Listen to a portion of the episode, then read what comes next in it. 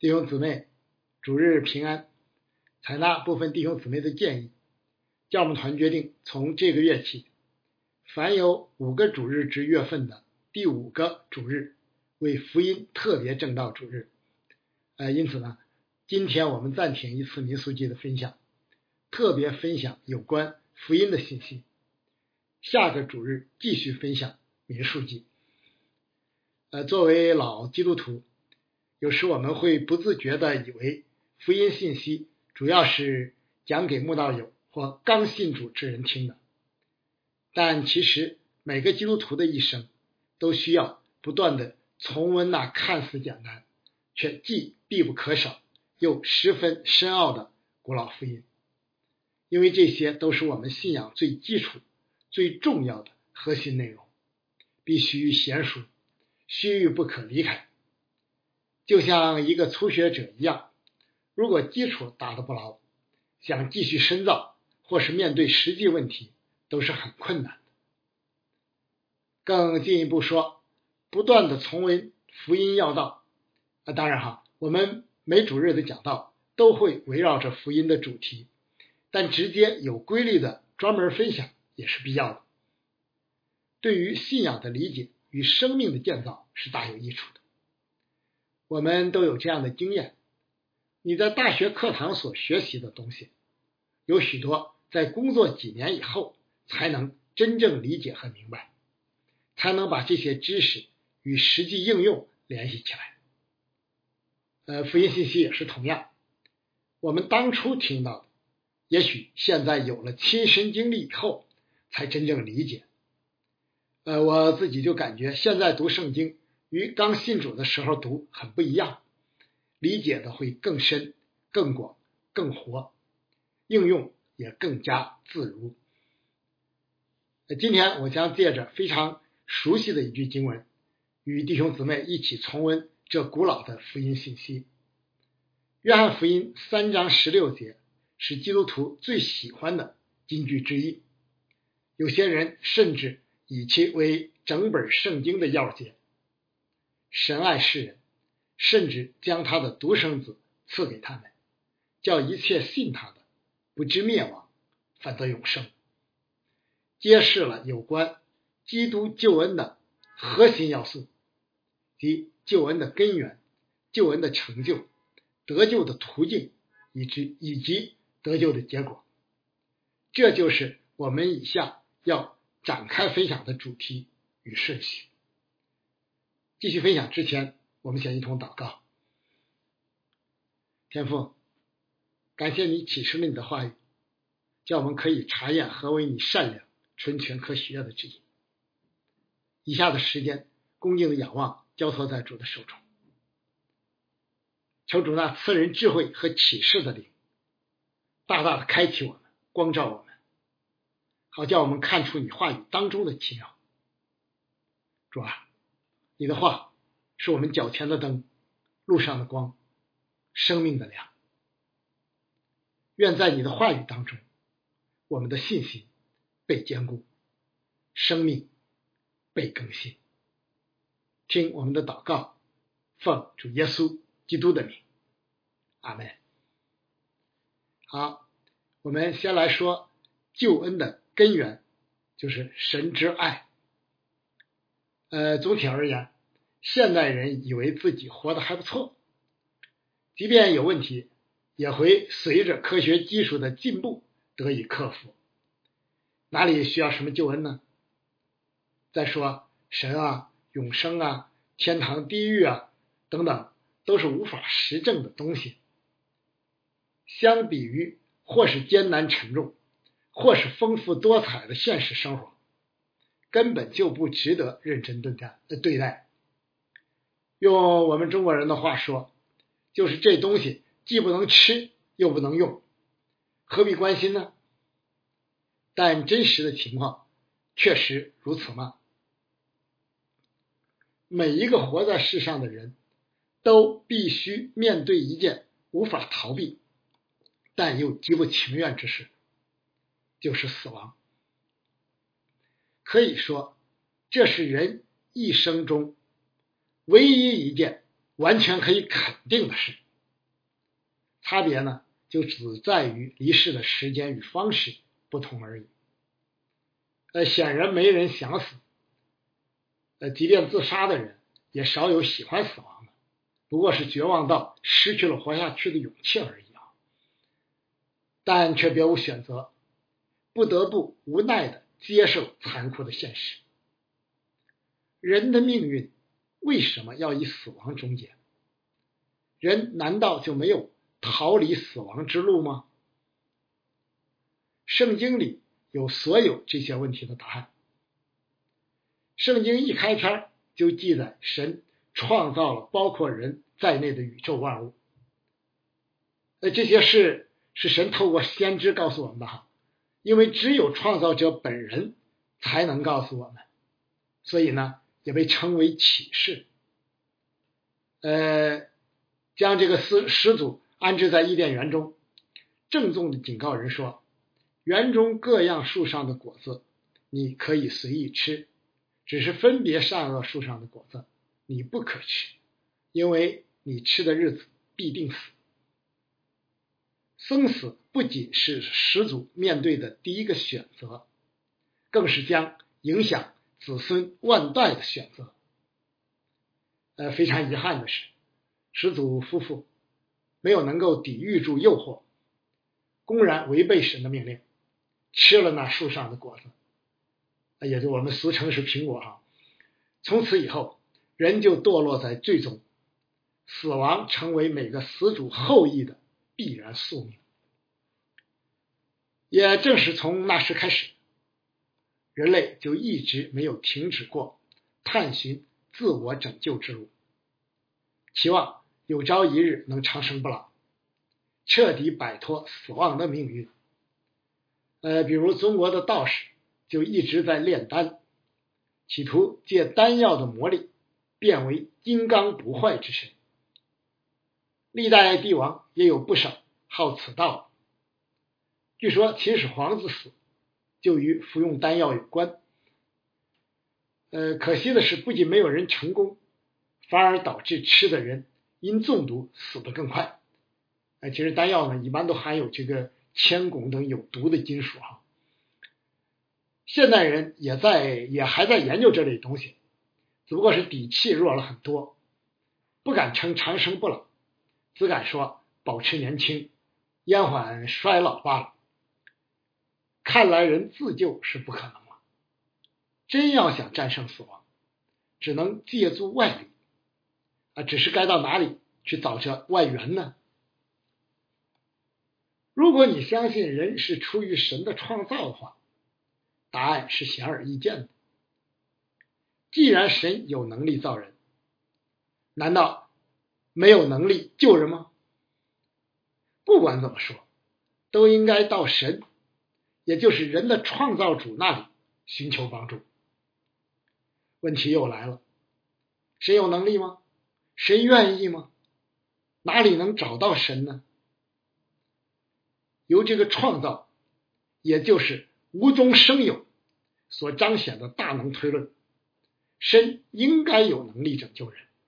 这个这不难理解。但我们怎么知道神愿不愿意呢？如果你再相信圣经也是从同一位神而来的话，就有答案了。因为圣经说神爱世人，更进一步说，更进一步，圣经说神就是爱。呃，既然如此，爱之神没理没有理由不愿意拯救人啊。圣经这是这样，正是这样告诉我们的。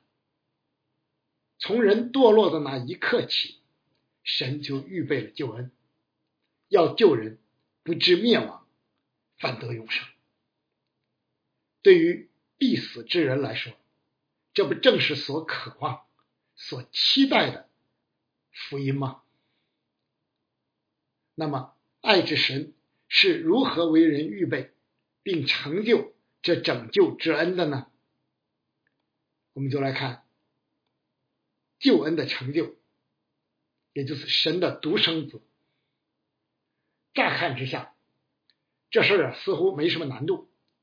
神说句话，不就成了吗？圣经上说，神说有就有，命立就立。但圣经同样说，神是公义圣洁之神，断不以有罪为无罪。神既然已经警告始祖，吃的日子必定死，怎么能出尔反尔，说话不算数呢？圣经特别强调说，神非人，必不至说谎；也非人子，必不至后悔。他说话岂不照着行呢？他发言岂不要成就呢？神若一句话就免除了人死的罪债，岂不是不公义？说话不算数了吗？这样的爱，显然是无原则的糊涂之爱，是溺爱。人世间这样的无原则之爱，我们并不陌生。结果会导致什么？我们同样不陌生。故此呢，公义之神若要拯救人脱离死亡，首先就必须为人的罪债偿付代价。呃，不仅要付代价，而且还必须有真人来付，否则同样是不公义的。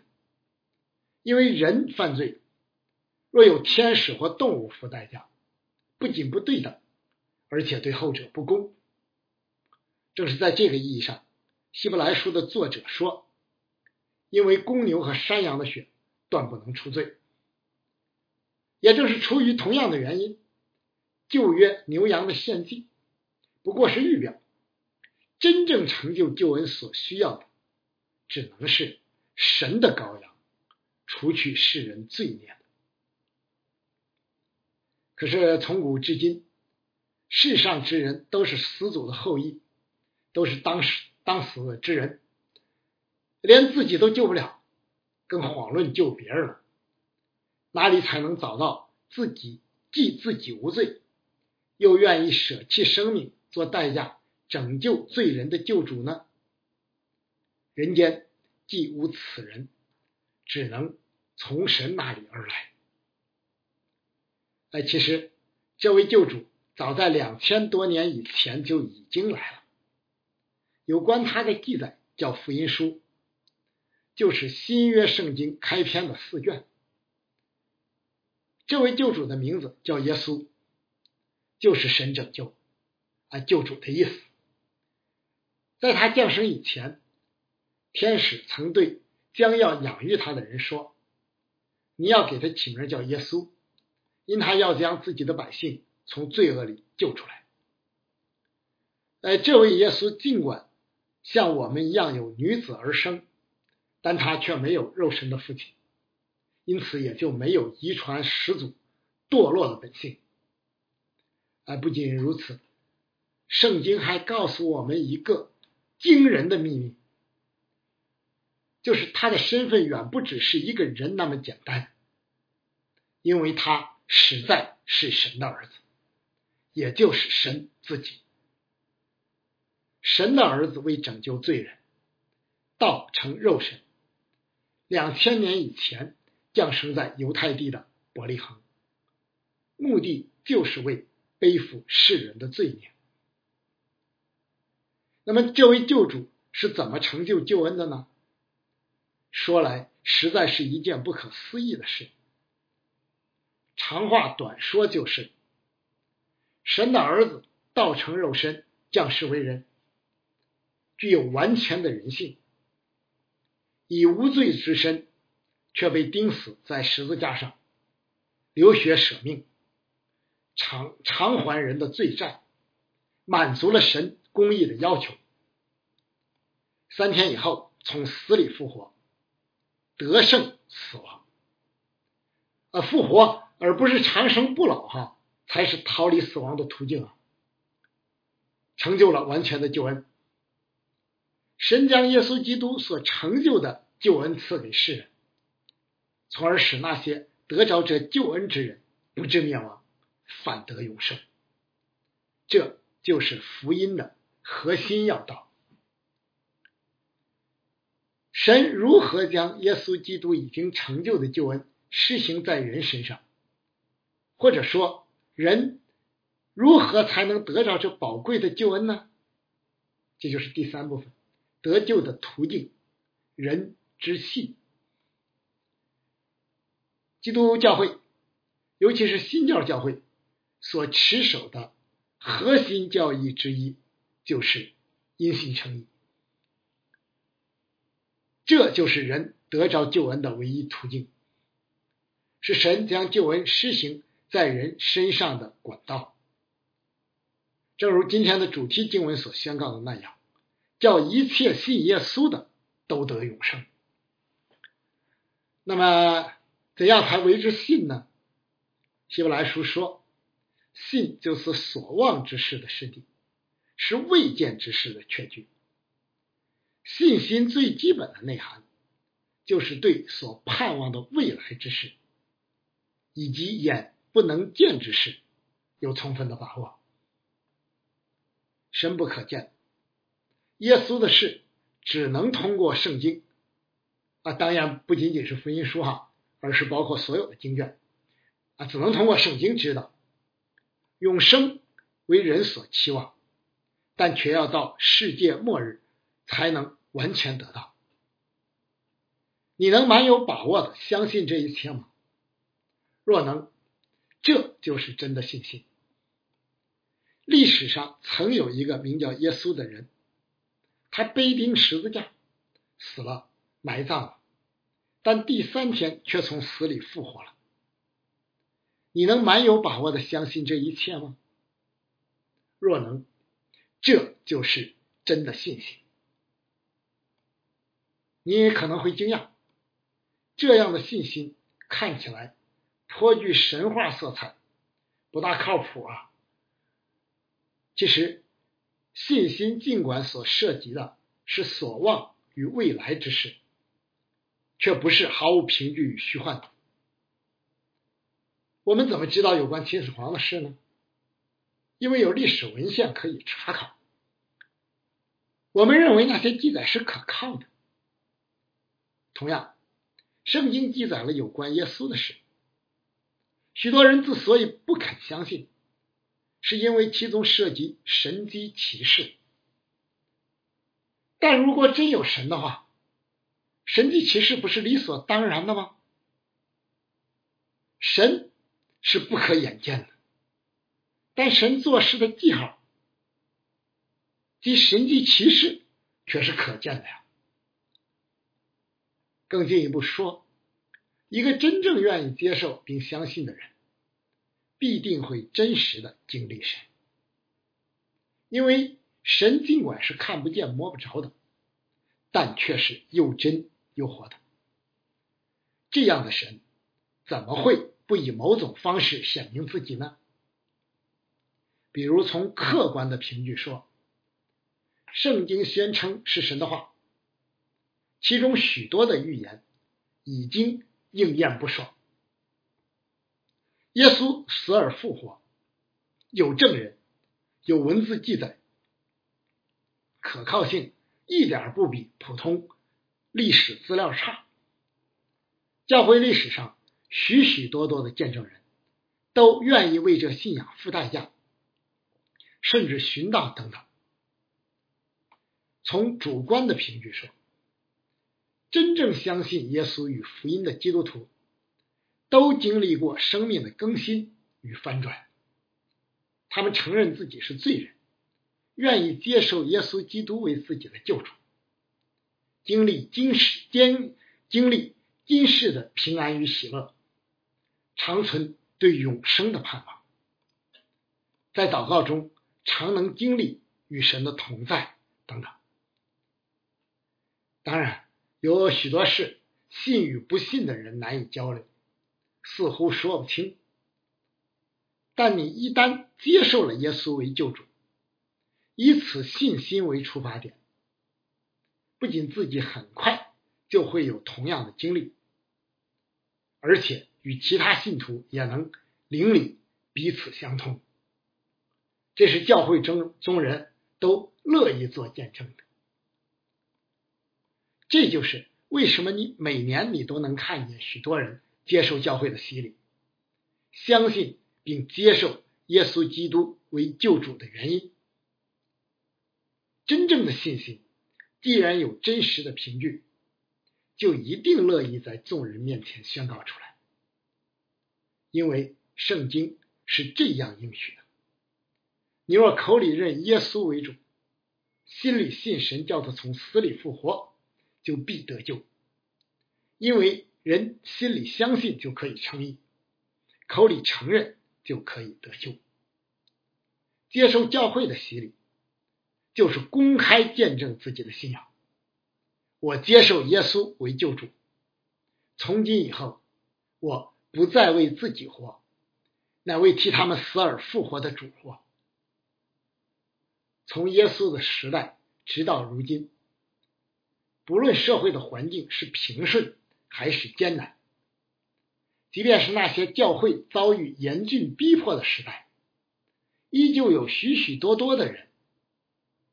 愿意接受，愿意相信福音，接受耶稣基督为主，实在令人不可思议。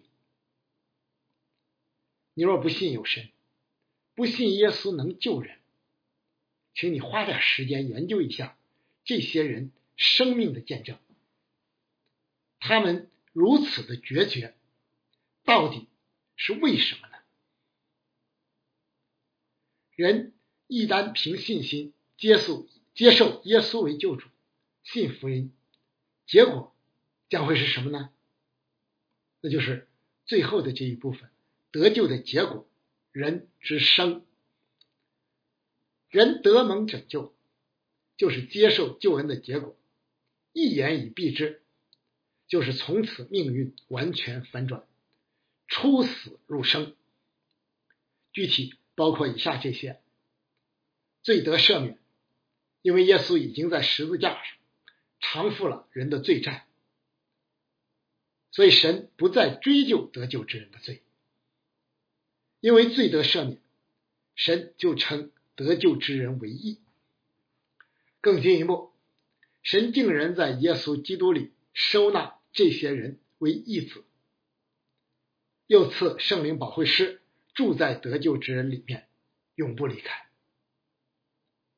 得救之人因此而成为新造的人，在世可以靠主得胜，死后更可享天堂美福等等。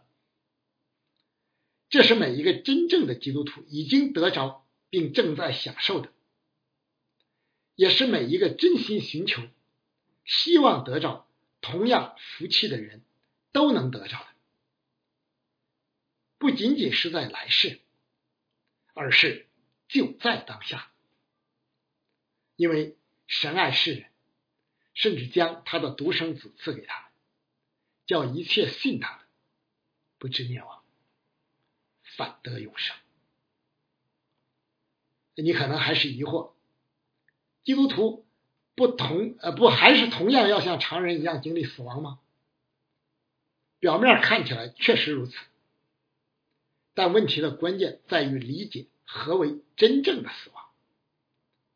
看得见的肉身死亡，仅仅是自然死亡而已，但却并非是生命最终的结局。因为人的灵魂并不同步死亡。当末日来临时，所有的人都要像耶稣一样，肉身复活，身体与灵魂重新组合在一起。那当然会有改变了哈，并且按照自己在世所行的接受神的审判，行善的，也就是信耶稣的，得永生，上天堂；行恶的，也就是不信耶稣的，得永死，下地狱。这才是真正的死，再无改变的可能。对于基督徒来说，肉身的死亡。不过是进入天堂之门，因为血肉之体不能承受神的光。正因为如此，主耶稣在世的时候曾教训门徒说：“那杀身体不能杀灵魂的啊，这个指人哈，不要怕他，唯有能把身体和灵魂都灭在地狱里的，也就是神啊，正要怕他。神爱世人，甚至为拯救他们而舍弃了自己的独生子，多么令人难以置信呢？使徒约翰是这样宣告的，整本圣经是这样宣告的，所有得救之人都是这样宣告的。如今依旧是神。大师拯救的日子，凡愿意的都能得着这福音的好处。同时，主耶稣再来审判世界的日子也在逼近。末日一到，悔改之门可就彻底关闭了。尚未相信的朋友，你愿意信耶稣上天堂吗？自称基督徒的呀？你愿意省察自己的信心吗？这可是人生第一要紧的事。我愿世上的每一个人都能做出正确的选择，不要像我们的始祖那样。最后，我以使徒保罗的一段话结束今天的正道。这段话更为详细的解释了。今天的正道经文的应许，你们死，你们死在过犯罪恶之中，他叫你们活过来。那时你们在其中行事为人，随从今时的风俗，顺服空中掌权者的首领，就是现今在悖逆之子心中运行的邪灵。我们从前也都在他们中间，放纵肉体的私欲。随着肉体和心中所喜好的去行，本为可怒之子，和别人一样。然而神既有丰富的怜悯，因他爱我们的大爱，当我们死在过犯中的时候，便叫我们与基督一同活过来。你们得救是本乎恩，他又叫我们与基督耶稣一同复活，一同坐在天上，要将他极丰富的恩典。就是他在基督耶稣里向我们所施的恩赐，显明给后来的时代看。你们得救是本乎恩，也因着信。这并不是出于自己，乃是神所赐的；也不是出于行为，免得有人自夸。我们原是他的工作，在基督耶稣里造成的，为要叫我们行善，就是神所预备叫我们行的。以弗所书的二章一到十节，阿门。我们一同来祷告。天父，感谢你使用以上的时光，借这段经文向我们讲话。主啊，你告诉我们，你就是爱，你爱世人，甚至为拯救他们。而赐下你的独生子，凡愿意接受你这爱之救恩的，都可以不至灭亡，反得永生，是吧？我们作为已经得着这福音好处、得着这永恒生命的人，是吧？愿我们把这大好的消息传递给我们的亲人。我们的邻舍、我们的同胞，以及世界上所有的人，使他们也和我们一样，能同得这福音的好处，不至灭亡，反得永生。在主里纪念所有为传扬福音而遭受逼迫的兄弟教会牧者和弟兄姊妹们，求主保守祝福他自己的。守望教会，阿门。